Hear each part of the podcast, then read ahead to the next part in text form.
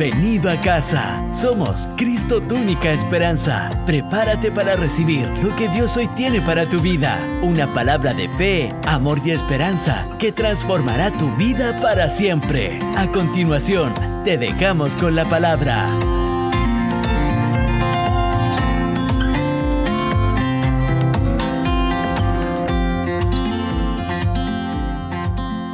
y amén. Muy bien.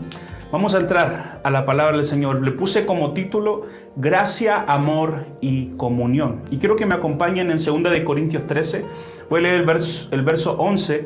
Eh, la Reina Valera contemporánea, me gusta mucho esta versión. Y dice así, por lo demás, hermanos, regocíjense, perfeccionense, consuélense, sean de un mismo sentir y vivan en paz.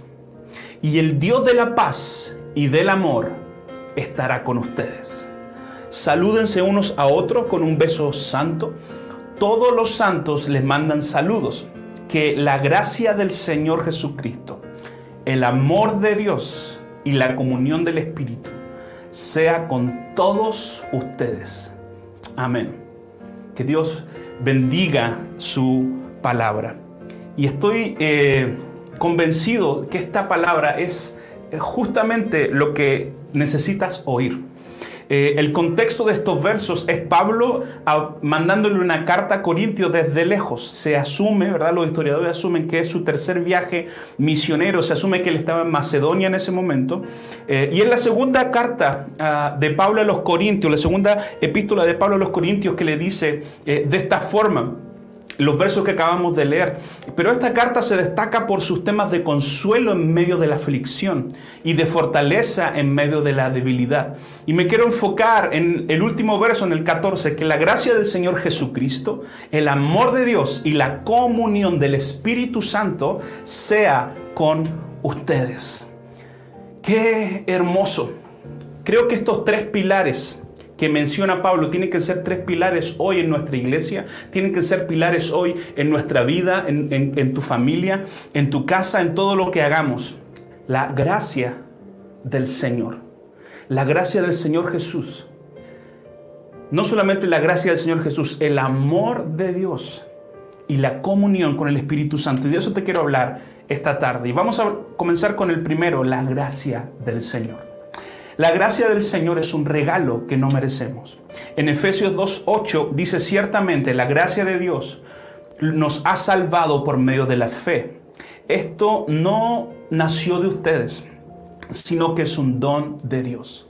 Esto no nació, nació de ustedes, sino que es un don de Dios. Iglesia, la gracia es un regalo inmerecido. La gracia es un regalo que no tuviste que hacer nada por ella. La gracia no es eh, un regalo que te dieron una conmemoración de algo que, hiciste por tus obras, por tus méritos. Esto no es por obra, esto es por fe. Y la Biblia lo señala de esta forma. La gracia de Dios nos ha salvado por medio, mediante la fe. El canal que la gracia llegó a nosotros es la fe que tenemos en Jesús. Ni siquiera es ese, la, tener fe, eso es algo que nosotros lo atribuimos porque la Biblia dice que Él nos escogió a nosotros primero. ¿Verdad? La fe viene por el oír y el oír la palabra del Señor, lo que estás haciendo en este momento, pero la fe, la gracia es un regalo que Dios te regaló. La gracia es un regalo inmerecido de parte del Señor, es un regalo inmerecido.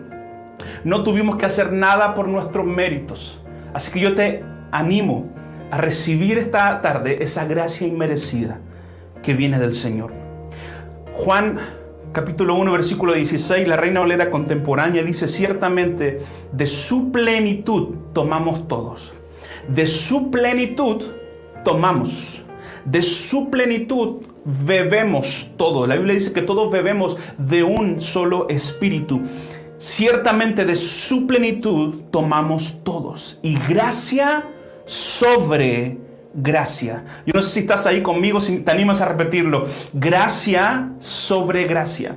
Cuando Dios envía su gracia y cada vez que usted y yo tomamos, bebemos de esa plenitud que está en Cristo, esta gracia va aumentando, esta gracia va en aumento, ¿verdad? La Biblia así lo señala, que la gloria postrera de esta casa será mayor que la primera. Vamos de gloria en gloria, así como la senda de los justos es como la luz de la aurora, que va en aumento, no en retroceso. Esta gracia va a ir creciendo en tu casa, va a ir creciendo en tu familia. De ciertamente, de su plenitud tomamos todo y gracia sobre gracia.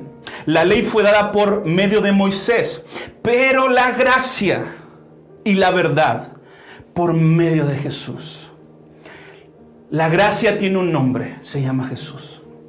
La gracia tiene un nombre y se llama Jesús. No vivimos ya bajo la ley, sino que esa gracia en forma de Jesús pagó el precio por esa ley, rompió el acta de los decretos que estaban en nuestra contra, nos dio favor, nos dio misericordia, nos dio gracia. Ya no vivimos bajo la ley de Moisés, sino que vivimos bajo su gracia. Escúcheme bien, la gracia no es un pase de libertad. La gracia no es una tarjeta que, te, que es un, free pass, que te hace, te deja hacer lo que quieres y hacer eh, las, como dice nuestro pastor, las de Kiko y Caco. La gracia del Señor. Yo escribí esto aquí. La gracia del Señor es la conciencia constante que nos recuerda lo que Él hizo por nosotros. La gracia inmerecida del Señor es esa conciencia constante, es ese recuerdo constante de lo que Dios hizo por ti y por mí en la cruz del Calvario. La gracia redentora del Señor está en este lugar. La gracia redentora del Señor se está derramando en tu familia, se está derramando en tu casa. Y es esa gracia que no nos habilita a pecar, sino que es esa gracia que nos limpió del pecado. Es esa gracia que nos salvó del pecado y nos dio nuevas y mejores oportunidades. La gracia tiene un nombre y se llama Jesús. Número tres, la gracia es suficiente. Algo le estoy hablando esta tarde, la gracia es suficiente. Segunda de Corintios 12, 9, la Reina Valera contemporánea dice, pero Él me ha dicho, con mi gracia tienes más que suficiente. Ah.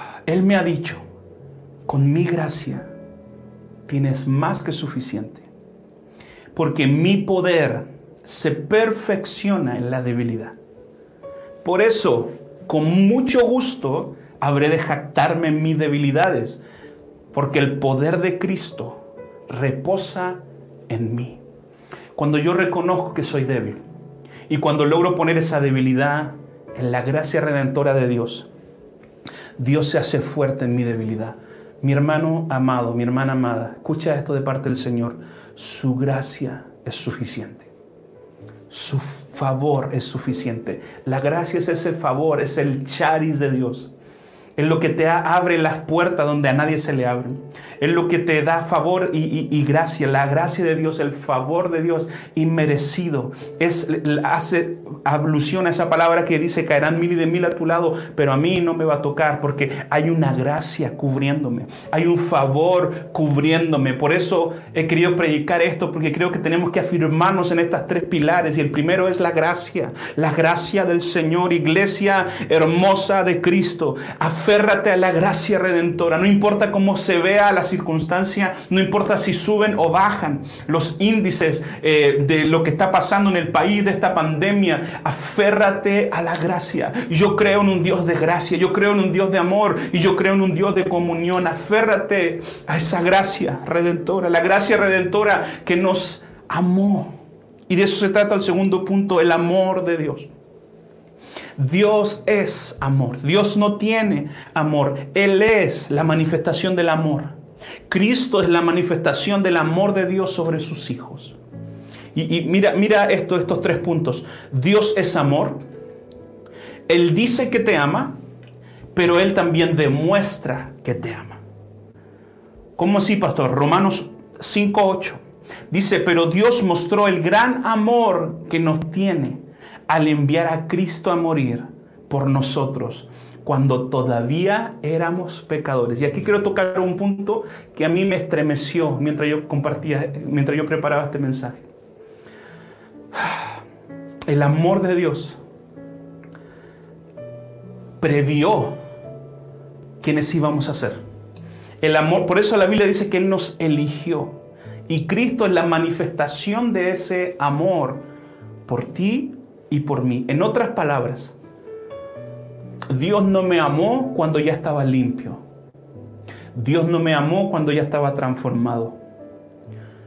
Cuando todavía éramos pecadores, Él demostró su amor enviando a su Hijo Jesús a morir por nosotros. Mira cómo lo dice Malaquías 1.2, la nueva traducción viviente. Encontré este versículo que lo encontré increíble, espero que te bendiga. Malaquías 1.2, nueva traducción viviente. Dice, yo siempre los he amado, dice el Señor. Sin embargo, ustedes dicen, ¿cómo nos has amado? Entonces el Señor contesta, yo les he demostrado mi amor de la siguiente manera.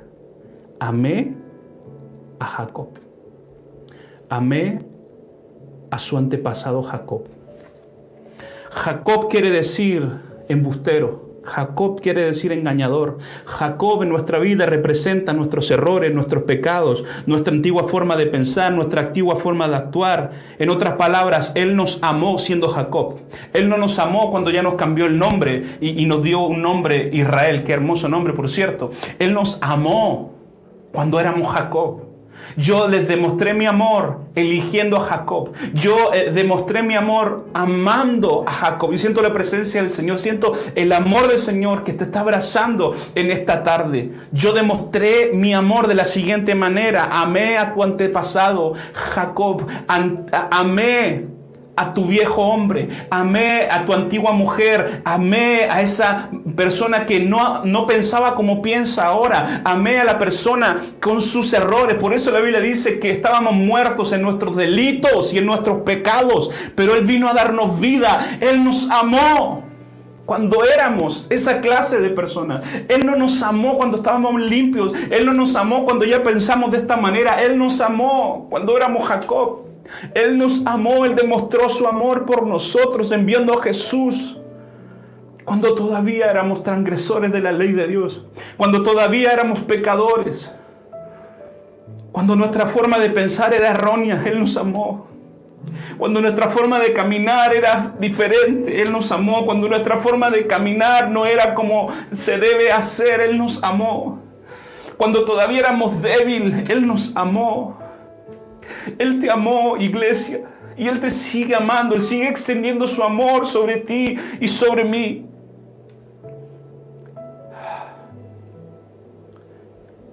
Yo siempre lo he amado, Dios siempre te ha amado. Él siempre te ha amado y Él siempre te va a amar. Como un padre ama a un hijo antes de nacer cuando ya sabes que está ahí en el vientre de la madre moviéndose y se está formando, ya, ya lo amas, ya la amas. De esa forma como Dios nos creó, aunque hicimos lo malo, aunque lo negamos, Dios nos amó, Dios nos sigue amando, iglesia. Dios nos sigue amando, iglesia. Precioso Espíritu Santo. Dios nos sigue amando su gracia redentora nos sigue amando. Primera de Juan 2.5 dice, el amor de Dios se ha perfeccionado verdaderamente en el que obedece su palabra. Por eso sabemos que estamos en Él. Yo, yo cuando oraba le decía, Señor, ¿cómo, ¿cómo puedo retribuir tanto amor? ¿Cómo puedo devolverte tanto amor? ¿Cómo puedo pagar? Claro que nunca vamos a poder pagar. Pero hay algo que sí podemos hacer. Podemos perfeccionar su amor en nosotros. ¿Cómo lo podemos hacer, pastor? Primera de Juan 2.5. El amor de Dios se ha perfeccionado verdaderamente en el que obedece su palabra.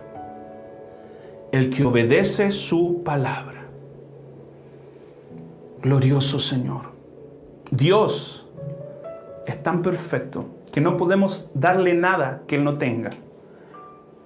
Pero Jesús dijo esto, si me aman, guarden mis mandamientos. Si me aman, obedezcan mis mandamientos. En otras palabras, ¿cómo puedo retribuir el amor de Dios en mi vida perfeccionándolo? ¿Cómo lo puedo perfeccionar? Obedeciéndolo, amando su palabra. Obedece la palabra del Señor. Es la única forma de poder retribuir obedeciendo su palabra. Y el último punto es la comunión. Comunión siempre es una invitación del Padre. La comunión es con su Espíritu Santo, pero siempre es una comunión, es una invitación del Padre. Primera de Corintios 1.9, nueva traducción viviente, dice, Dios lo hará porque Él es fiel para los que dice, y los ha invitado a que tengan comunión con su Hijo Jesús nuestro Señor. Lo voy a leer otra vez. Dios lo hará porque Él es fiel para hacer lo que dice. Y los ha invitado a que tengan comunión con su Hijo. Dios siempre nos va a invitar. Él siempre nos va a seducir con cuerdas de amor. Él siempre va a estar a la puerta esperando que tú y yo la abramos. Él no va a interrumpirte. Él no va a forzarte a hacer nada. Dios es el Dios que lo puede hacer todo, lo puede cambiar todo, lo puede transformar todo, pero nunca te va a pasar a llevar. La comunión es una invitación. Y cuando tengo comunión, tengo comunión en dos formas. Comunión con Dios y comunión con la gente que me rodea comunión con Dios y comunión con la gente que me rodea. Primera de Juan 1.3, la nueva traducción viviente dice, les anunciamos lo que nosotros mismos hemos visto y oído, para que ustedes tengan comunión con nosotros. Y nuestra comunión es con el Padre y con su Hijo Jesucristo. Les anunciamos lo que nosotros mismos hemos visto y oído para que ustedes tengan comunión con nosotros y nuestra comunión es con el Padre y con su Hijo Jesucristo. Yo escribí esto aquí. No podemos anunciar ni hablar de alguien que no hemos visto. David decía, he probado y he visto que Dios es bueno. He probado y he visto que Dios es bueno. les anuncio lo que hemos visto y lo que hemos oído para que ustedes tengan comunión. Y nuestra comunión es con el Padre y con su Hijo Jesús. Comunión con Dios es lo más importante de nuestra vida. La Biblia dice, jactese en esto el que se ha de jactarse, en conocer a Dios. Si hay algo que te puede jactar es de conocer a Dios. La fe viene por el oír y el oír la palabra del Señor. Pero una cosa es tener fe y otra cosa es tener comunión. Tener comunión es esa comunión íntima con Dios que se da en el lugar secreto, en la oración, en el diario vivir, en el murmullo, en la palabra, en la adoración. Comunión con Dios no es algo litúrgico ni algo religioso. Comunión con Dios es un estilo de vida.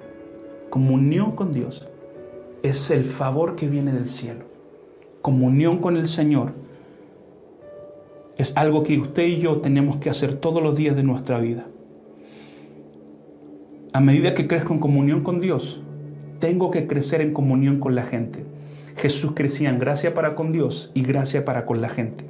Y mira, primera de Juan 1.7, la nueva traducción viviente, dice, si vivimos en la luz, así como Dios está en la luz, entonces tenemos comunión unos con otros.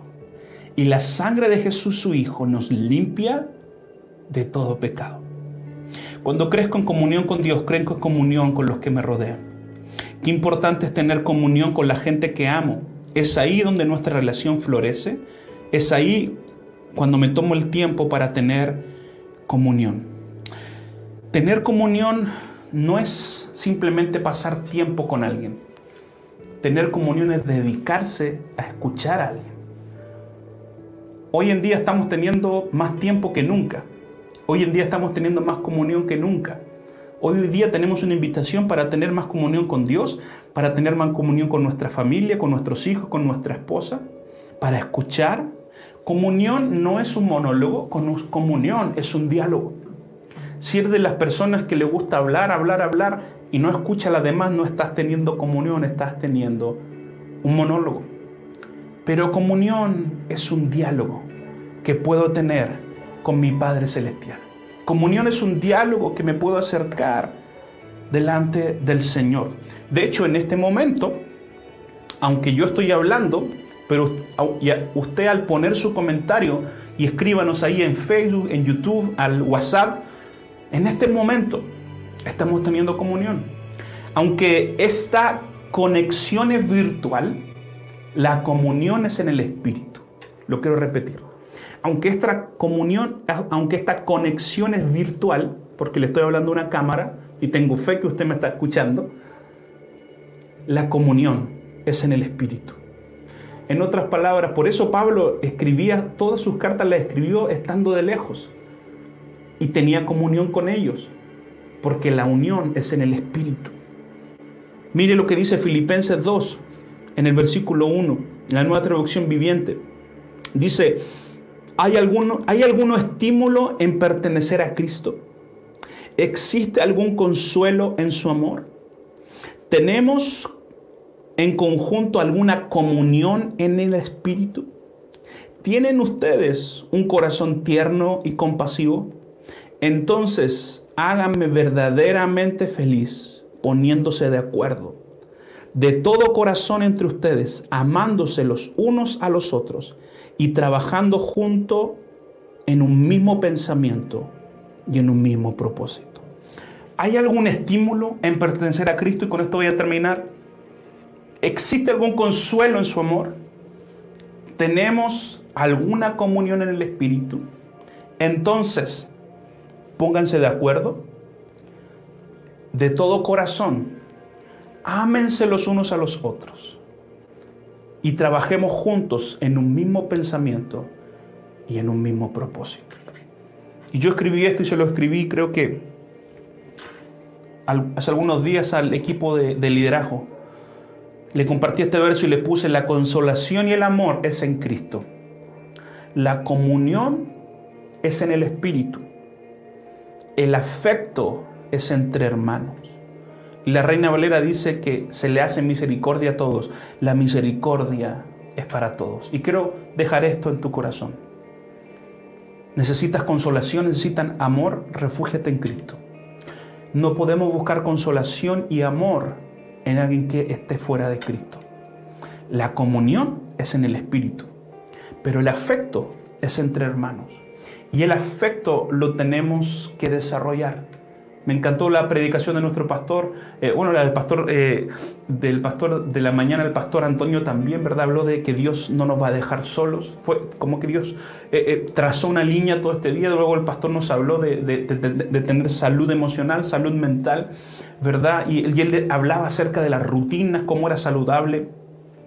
El afecto entre hermanos es algo que tenemos que desarrollarlo, es algo que tenemos que cuidarlo pero la comunión es en el Espíritu. Y yo oro para que puedas discernir lo que estoy diciendo en el Espíritu. Porque hay una comunión en este momento que está pasando en el Espíritu. Le quiero hablar a tu Espíritu en esta tarde. Aférrate a la gracia, aférrate al amor y aférrate a la comunión. Si te aferras a estos tres pilares, no importa cuánto sigamos de cuarentena o no, tu mente va a estar saludable, tu espíritu va a estar despierto y tu corazón va a estar palpitando por querer más del Espíritu Santo. Y yo quiero que cierres tus ojos ahí donde estás y en un momento vamos a pedir a Nehemías que adore al Señor.